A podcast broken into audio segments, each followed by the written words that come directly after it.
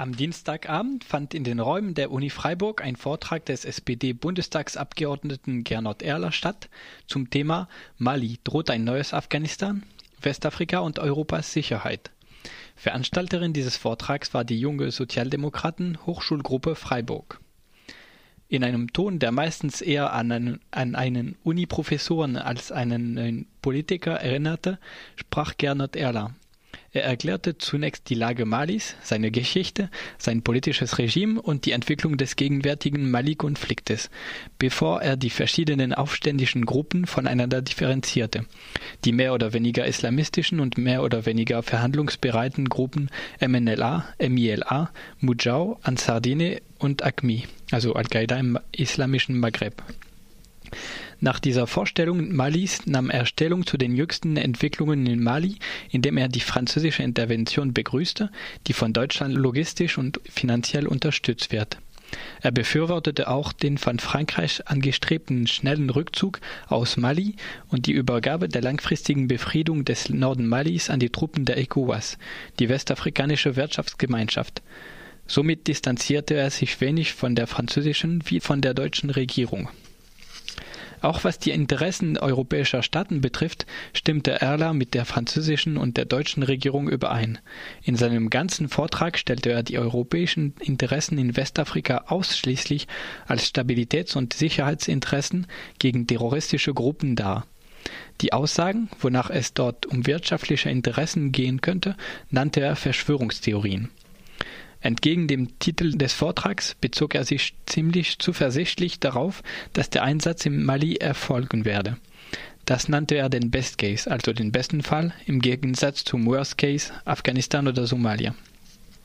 Hingegen bedauerte er, dass es so lange gedauert hatte, bis eine internationale Intervention im Mali stattfand, was die Erfolgsaussichten mindere. In Sachen Sicherheitspolitik sprach er sich für eine andere Weltpolitik Deutschlands aus. Wiederholte Auslandseinsätze gegen Terror überfordern seiner Meinung nach europäische Streitkräfte und sie scheitern regelmäßig. Statt dieser reaktiven Weltpolitik forderte er eine präventive Sicherheitsstrategie, eine besser ausgerichtete Entwicklungspolitik, etwa durch die Einhaltung des deutschen Entwicklungshilfeziels, sei seiner Meinung nach sinnvoller zur Prävention von Krisen in Südstaaten. In einem Bundestagswahljahr versäumte Gernot Erler es nicht, die Arbeit von anwesenden Wissenschaftlern und anderen Auslandsexperten zu begrüßen, die den Abgeordneten durch ihr Wissen und ihre Schriften in ihren politischen Entscheidungen helfen und selbstverständlich mehr gefördert werden sollte. Nach dem Vortrag folgte eine Diskussionsrunde mit dem zahlreich erschienenen und diskussionslustigen Publikum. Radio Dreikland konnte nach dem Vortrag und der Diskussion mit Gernot Erler sprechen. Vielen Dank für den Vortrag erstmal. Sie haben gesagt, das ist das Ziel, dass man möglichst schnell die Verantwortung an afrikanischen Truppen übergibt. Aber es ist was anderes, als Afrikaner die Drecksarbeit zu übergeben für die langfristige Friedenssicherung danach, so dass sie die Arbeit machen, die wir nicht geschafft haben in Afghanistan. Also ich würde es anders ausdrücken. Ich würde sagen, African Ownership, das ist ein vernünftiges Prinzip zu sagen, äh, wir werden auf der Welt nur weiterkommen mit dem Frieden, wenn es Regionalorganisationen gibt, so ähnlich natürlich wie die EU, die eine sehr erfolgreiche große Regionalorganisation ist, die zwar Augenblick in Krise ist, aber was äh, friedliche Konfliktlösung angeht, immer funktioniert hat. Das muss das Vorbild sein, eben auch für solche ganzen Kontinente wie Afrika. Und jetzt im konkreten Fall Mali heißt das eben, dass es wahrscheinlich ein äh, Schritt zur Lösung des Problems ist, wenn jetzt nicht die Franzosen die ganze Zeit dort äh, vor Ort äh, diese militärischen Aufgaben wahrnehmen, sondern dass Schritt für Schritt übernommen wird von eben Nachbarstaaten aus Westafrika, die in dieser Regionalorganisation ECOWAS organisiert wird, weil das auch äh, eher verstanden und akzeptiert wird von den Afrikanern, wenn ihnen die eigenen Nachbarn helfen, als wenn die alte Kolonialmacht Frankreich kommt. Sie waren alle jetzt froh, dass sie rechtzeitig was machen konnten. Aber äh, Frankreich tut gut daran, meines Erachtens, die richtige Entscheidung zu sagen, wir wollen das schrittweise äh, an diese Einheiten von der ECOWAS übergeben. Ja, aber dieser Vergleich praktisch mit Europa oder mit der Friedenssicherung durch die EU funktioniert nur, weil die EU demokratische Staaten sind und Menschenrechte im Ganzen äh, respektiert Das ist aber lange nicht der Fall bei der ECOWAS. Ja gut, aber das stimmt natürlich schon. Äh, das ist aber nicht nur der Hintergrund. Also die äh, Europäer haben ja auch immer gesagt, bei den Erweiterungsprozessen, alle müssen sozusagen sich auf unsere Werte verpflichten und müssen auch demokratische Strukturen schaffen. Also die waren ja nicht alle von vornherein Demokratien, sondern wenn man sich überlegt, wie lange manche Staaten gebraucht haben, zum Beispiel aus Osteuropa, Südosteuropa, bis sie jetzt dann in die EU reinkamen, nicht? da haben sie ja sehr viel ändern müssen an ihren Strukturen. Das heißt also, es geht nicht darum, dass nur Demokratien rein dürfen, sondern es geht auch darum, dass man sagt, über den Erweiterungsprozess, weil Europa so attraktiv ist, haben wir es geschafft, in vielen Staaten bessere Verhältnisse, demokratischere Verhältnisse und eben auch die Orientierung an bestimmten Grundwerten hinzukriegen. Nicht? Also insofern ist an dem Punkt ganz bestimmt die EU eine Erfolgsgeschichte. Und natürlich sind die ganze African Union und die Unterorganisationen auch äh, äh, informiert darüber, was die Erfolgsgeschichte der EU ausmacht. Das heißt, die sind ja auch bei Demokratisierungsbemühungen, äh, bei Bemühungen über ökonomische Stabilität überhaupt die Voraussetzung für eine friedliche Konfliktlösung zu schaffen.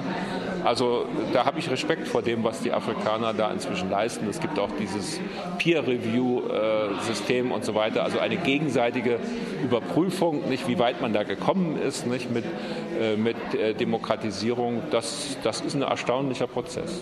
Nun zu den Aussichten dieses Konflikts. Sie haben ja von Best Case und Worst Case gesprochen. Mhm. Worst Case sind ganz klar Somalia, Afghanistan, Irak. Gibt ja, es Beispiele gibt es genug. Best Case für Krieg? Naja, ich, ich habe gesagt, das Best Case wäre, wenn jetzt erstmal erfolgreich die äh, ganz radikalen Gruppierungen da im Norden äh, äh, militärisch vertrieben werden.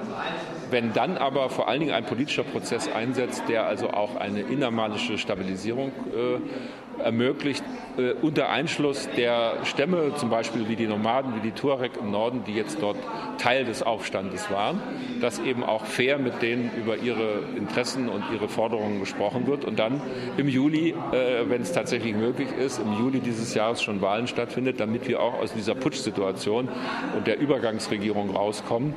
Das ist Best Case, das ist mir klar, das wird auch so nicht hundertprozentig eintreten.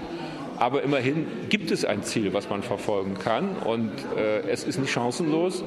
Und ich meine, wir haben Frankreich viel zu verdanken, weil wenn es den ACMI-Leuten, das heißt den organisierten Terroristen gelungen wäre, die Kontrolle über ganz Mali zu übernehmen, dann würden wir heute nicht mehr über einen solchen Best Case überhaupt als Möglichkeit reden können. Würden Sie denn zustimmen, wenn die afrikanischen Staaten sich nicht organisieren können für die langfristige Friedenssicherung und womöglich, so wie in Afghanistan, dann Frankreich um Hilfe von Verbündeten fragt? Würden Sie dem zustimmen, dass Deutschland auch Truppen. Ich habe das heute hier ganz offen gesagt, dass ich das nicht ausschließen kann, dass eine solche Forderung kommt. Bisher äh, haben wir eine Situation, wo Frankreich erfolgreich ist, wo Frankreich vorankommt und natürlich auch dadurch Prestige gewinnt. Das ist natürlich für François Hollande auch keine schlechte Situation. Insofern gibt es im Augenblick keine konkreten Nachfragen und es gibt so eine Art Arbeitsteilung. Also Deutschland hat jetzt gesagt, wir haben diese Transportkräfte, also diese Transallmaschinen. Äh, wir haben auch Ausbildungskräfte zur Verfügung. Äh, werden wir stellen, 40, ähm, äh, um die malischen Soldaten besser auszubilden. Jetzt ab heute steht auch ein Lazarett mit 40 Ärzten und Sanitätern auf der Liste der deutschen Beiträge. Es gibt erhebliche Summen, die an Geld geleistet worden sind. Also diese Arbeitsteilung funktioniert im Augenblick so. Ob die funktioniert auch, wenn der Worst Case antritt, also wenn womöglich die äh, französischen Soldaten in Bedrängnis kommen, wenn es äh, nicht gelingt, ja, diese Kontrolle aufrechtzuerhalten, äh, das ist eine rein spekulative Frage. Aber da kann man natürlich äh, sich auch ausmalen, dass eine Situation kommen könnte, wo wir vor eine sehr schwierige Frage gestellt werden, nämlich ob wir diese Abneigung gegen eine Beteiligung an militärischen Aktionen auch aufrechterhalten, wenn Frankreich uns um Hilfe ruft. Das ist nicht der Fall, da sind wir weit entfernt davon heute. Und man merkt eigentlich, dass viele Leute ganz froh sind, dass das so ist und hoffen, dass es so bleibt. Aber im Moment ist es fast genauso wie im Afghanistan am Anfang. Es ist ziemlich einfach, die Aufständischen oder die Islamisten aus den Städten zu vertreiben. Das Schwierige wird jetzt erst kommen. Vollkommen richtig. Aber es werden jetzt ja doch viel früher als geplant nicht? diese ECOWAS-Truppen verlegt. Äh, jetzt sind zum Beispiel in Kidal, was also eine ganz entscheidende Stadt im Norden ist, weil dort die Kräfte besonders stark waren des Aufstandes und eben von ACMI, da sind jetzt 1400 tschadische Soldaten gerade stationiert worden. Also Frankreich verfolgt jetzt das Ziel, dass möglichst schnell diese ECOWAS-Truppen also eine Art flächendeckende Kontrolle ausüben. Ob das funktioniert auf die Dauer oder ob wir dann das, was wir asymmetrische Kriegführung nennen, äh, dann beobachten müssen, dass es eben dann Terroranschläge, Selbstmordanschläge, andere äh, schreckliche Aktionen gegen die Zivilbevölkerung gibt, um das Land zu destabilisieren. Das kann sein, aber es kann auch genauso gut sein, dass jetzt äh, diese Einheiten sagen, wir haben es nicht geschafft und wir sind vertrieben worden und sich, wir wissen, dass sie sich zum Teil in die Berge zurückgezogen haben, vielleicht auch über die Grenze zurückziehen, zum Beispiel in Richtung Algerien. Das ist auch möglich. Keiner kann das ausschließen lassen. Ähm, und es kann auch irgendetwas dazwischen sein, dass beides passiert, dass äh, ein gewisser Erfolg da ist, dass vielleicht äh, Mali auch wieder auf die Beine kommt politisch, aber trotzdem in Zukunft mit einer gewissen Gefahr von terroristischen äh, Anschlägen rechnen muss. Auch das ist denkbar. Aber das ist auch noch kein Szenario wie in Afghanistan. Ich glaube, dass die Chancen gut sind, ein solches Worst-Case-Szenario zu verhindern.